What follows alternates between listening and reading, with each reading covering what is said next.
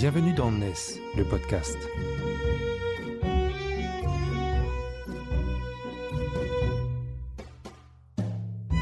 NES, c'est le média des nouvelles solidarités, édité par Harmonie Mutuelle ESS.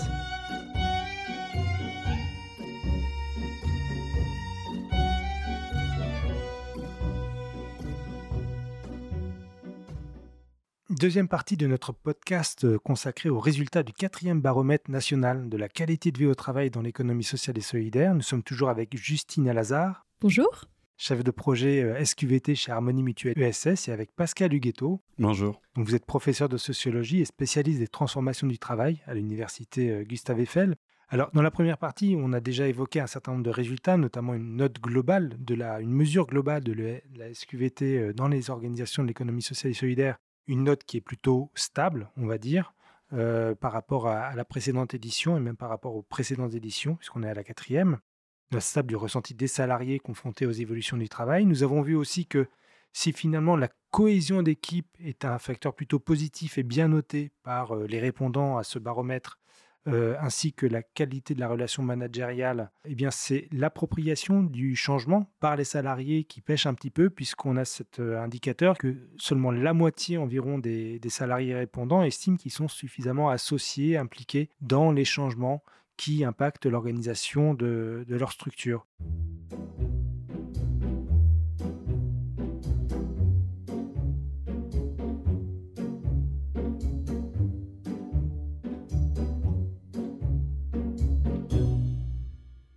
Comment on fait pour mieux associer finalement les salariés à la conduite du changement? Vous disiez dans la première partie, euh, il y avait l'enjeu pour la direction, c'est souvent d'avoir un changement à faire accepter par les salariés. Donc on est très descendant et donc on se débrouille pour qu'ils acceptent, qu'ils absorbent finalement le changement plutôt qu'ils ne le construisent euh, par eux-mêmes. Est-ce que c'est ça euh, l'enjeu?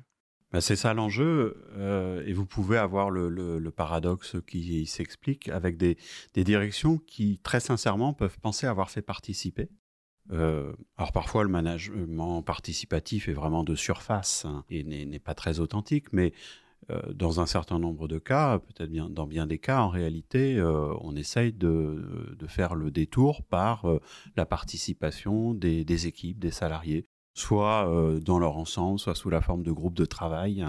Et pourtant, au bout du compte, les salariés parfois en ressortent avec l'idée d'avoir une fois de plus jouer le jeu, euh, de contribuer à euh, dire euh, quelle est leur perception du, changement, faire des propositions, etc.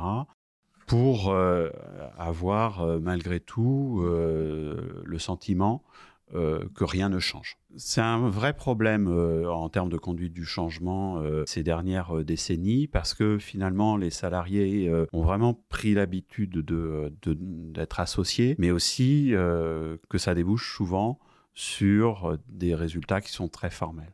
Et pourtant, euh, quand on est manager, on a l'impression véritablement qu'on a fait un, réel effort. Tout ça, ça renvoie à euh, ce dont on discute et la possibilité de transformer réellement des choses par rapport à ce qu'on a discuté. Et là, il y a, y, a, une tension entre, deux, éléments qui sont à tenir à la fois c'est que euh, euh, d'un point de vue de salarié, quand on parle de son, quand on participe, on va souvent euh, en venir à raconter les situations de travail vécues. Ces situations, notamment dans les secteurs qui nous occupent aujourd'hui, elles sont marquées par une très forte variabilité. je peux prendre deux établissements qui, par exemple, accueillent des personnes âgées. En réalité, c'est pas le, pas forcément le, les mêmes situations de travail quotidiennes. Un établissement peut avoir euh, beaucoup plus de personnes lourdement dépendantes que d'autres, que, l'autre établissement. Et, du coup, la réalité du, travail n'est pas la même. Euh, des établissements où les familles sont très présentes, d'autres où elles ne le sont pas. Si les familles sont présentes, ça aide à faire des choses, ça en complique d'autres, et vice-versa. Donc, les situations de travail dont les salariés parlent intègrent énormément euh, de dimensions très contextuelles, très situées, et qui sont leur quotidien, c'est ce qu'ils cherchent à gérer. Quand on est d'un point de vue de direction, on prend du champ par rapport à ça. Parfois, on a une tutelle qui nous demande de d'appliquer des plans, des programmes, et eux, euh, ces plans ou ces programmes, ils sont au contraire plutôt homogènes. Donc, un problème de direction qui fait participer, c'est euh, d'arriver à communiquer le fait que ces programmes, de toute façon, quoi qu'on fasse, ils s'appliqueront. Et qu'il faudrait arriver à paramétrer et intégrer des éléments du, du ressenti des salariés pour que ça s'ajuste au mieux. Mais d'un point de vue de salarié, c'est quand même plus exigeant que ça. Et donc, c'est la rencontre entre les deux qui se fait pas bien, et le malentendu même qui peut exister autour, autour de l'idée de participation. En réalité, c'est pas tant de participation dont les salariés ont besoin, c'est véritablement d'une prise en compte dans la gestion, dans le management, des situations de travail et de la complexité de ces situations de travail et des éléments d'ajustement de l'organisation à ce qui est vécu. Et d'ailleurs, euh, oui, je, rebondis totalement et je suis complètement d'accord avec euh, ce qui vient d'être dit. Et d'ailleurs, on a investigué cette euh, question de la prise en compte du travail réel dans le baromètre qu'on a, qu'on a fait passer. Et effectivement, il y a quand même 55,7% des salariés qui répondent que non, leurs situations de travail ne sont pas prises en compte dans la mise en place du changement que leur fonction n'est pas prise en compte et que la mise en place du changement n'a pas été adaptée à la réalité du travail. Donc c'est effectivement quelque chose d'extrêmement important que de dire qu'on peut avoir une idée de ce qui doit être mis en place, mais qu'en réalité, il y a autant de manières de mettre en place les changements que de situations de travail et que donc d'établissements, que de services, que voilà. Et que c'est vraiment une réflexion de tout instant pour l'encadrement de proximité, de se dire comment on va faire pour telle équipe, parce que le changement qu'on doit impulser pour telle équipe de travail ne sera pas le même que euh, pour une autre équipe qui travaille même dans la même association ou dans la même structure euh, sur un autre établissement, parce qu'il y a effectivement un certain nombre de facteurs qui varient et qui, euh, qui impactent nécessairement la mise en place du changement.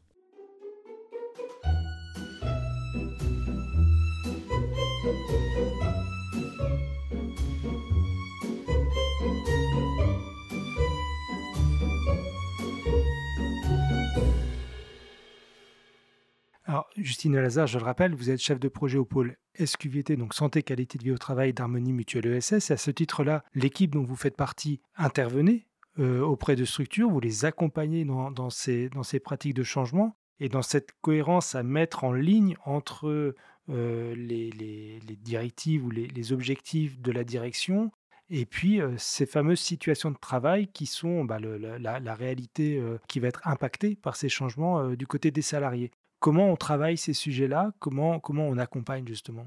On utilise le terme de situation de travail. En fait, situation de travail, c'est tout.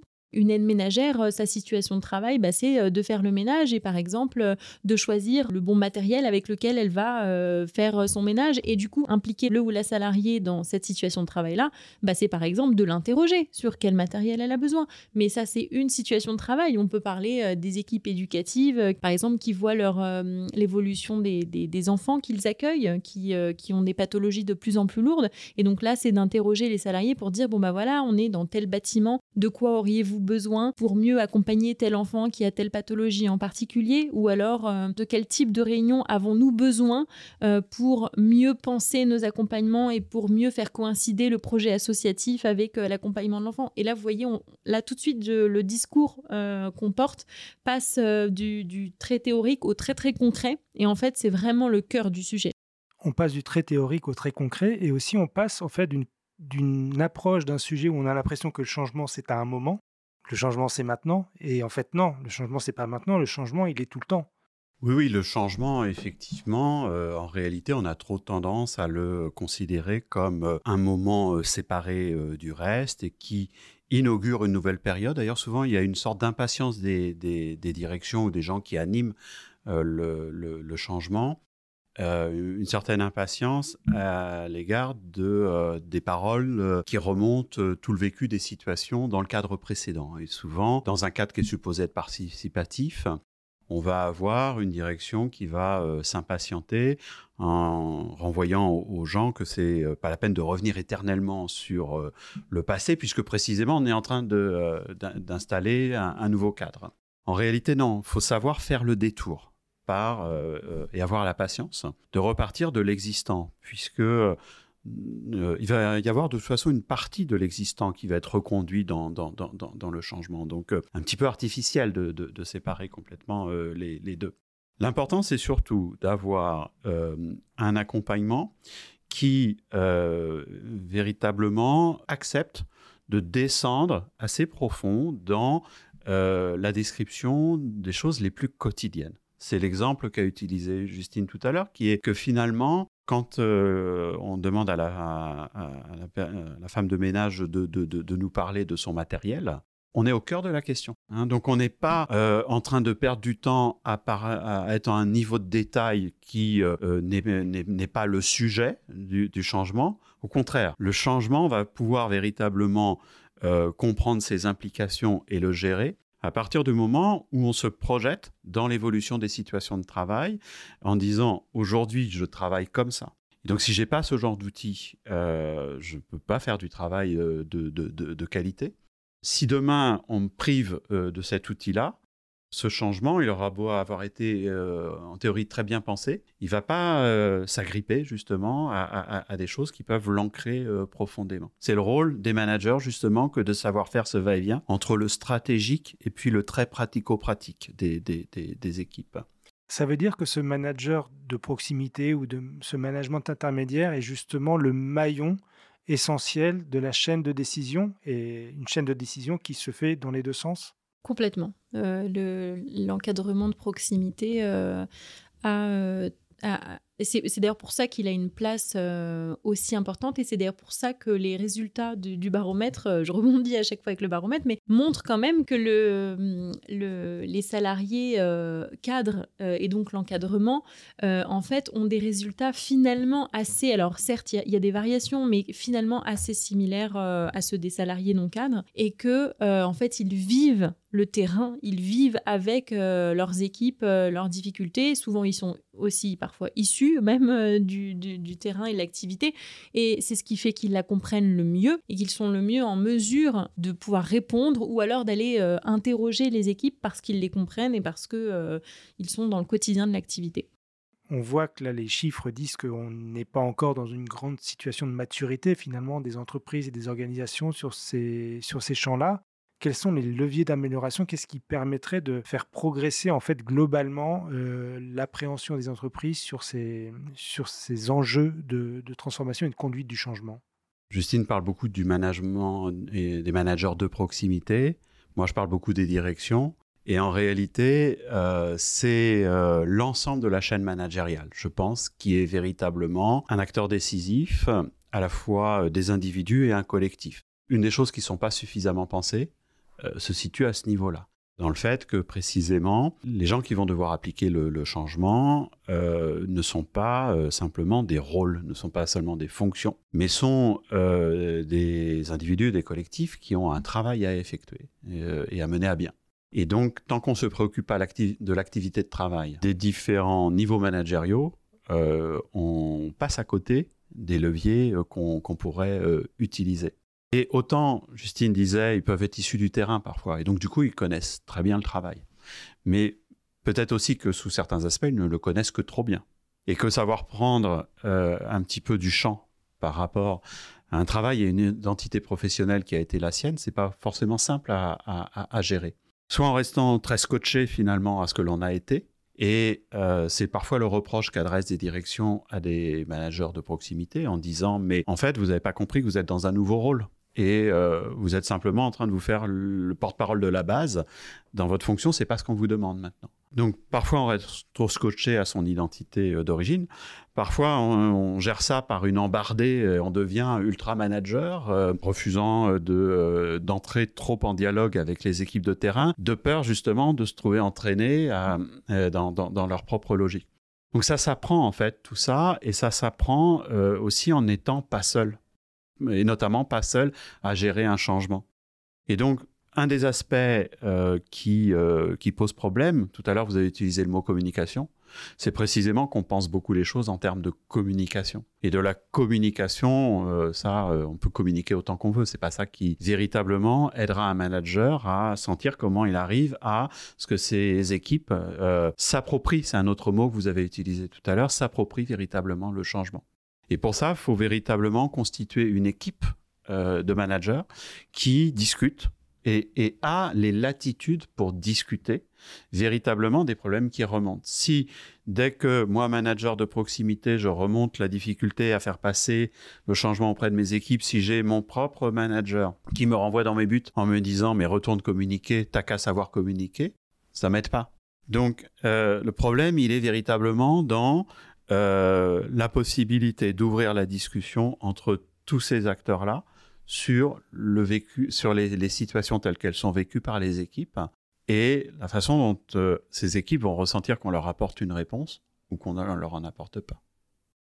Ok, donc une cohérence managériale sur l'ensemble de la chaîne et des espaces de dialogue et donc du temps pour, euh, pour travailler ces changements-là. Euh, on l'a bien compris. Merci à vous deux pour euh, avoir partagé sur cette deuxième partie de podcast. On se retrouve dans la troisième. On va aller voir de quelle manière l'économie sociale et solidaire se sort de ces questions-là. Est-ce qu'elle fait différemment? Est-ce qu'elle est dans des situations différentes ou pas du reste des activités économiques? Merci. Merci.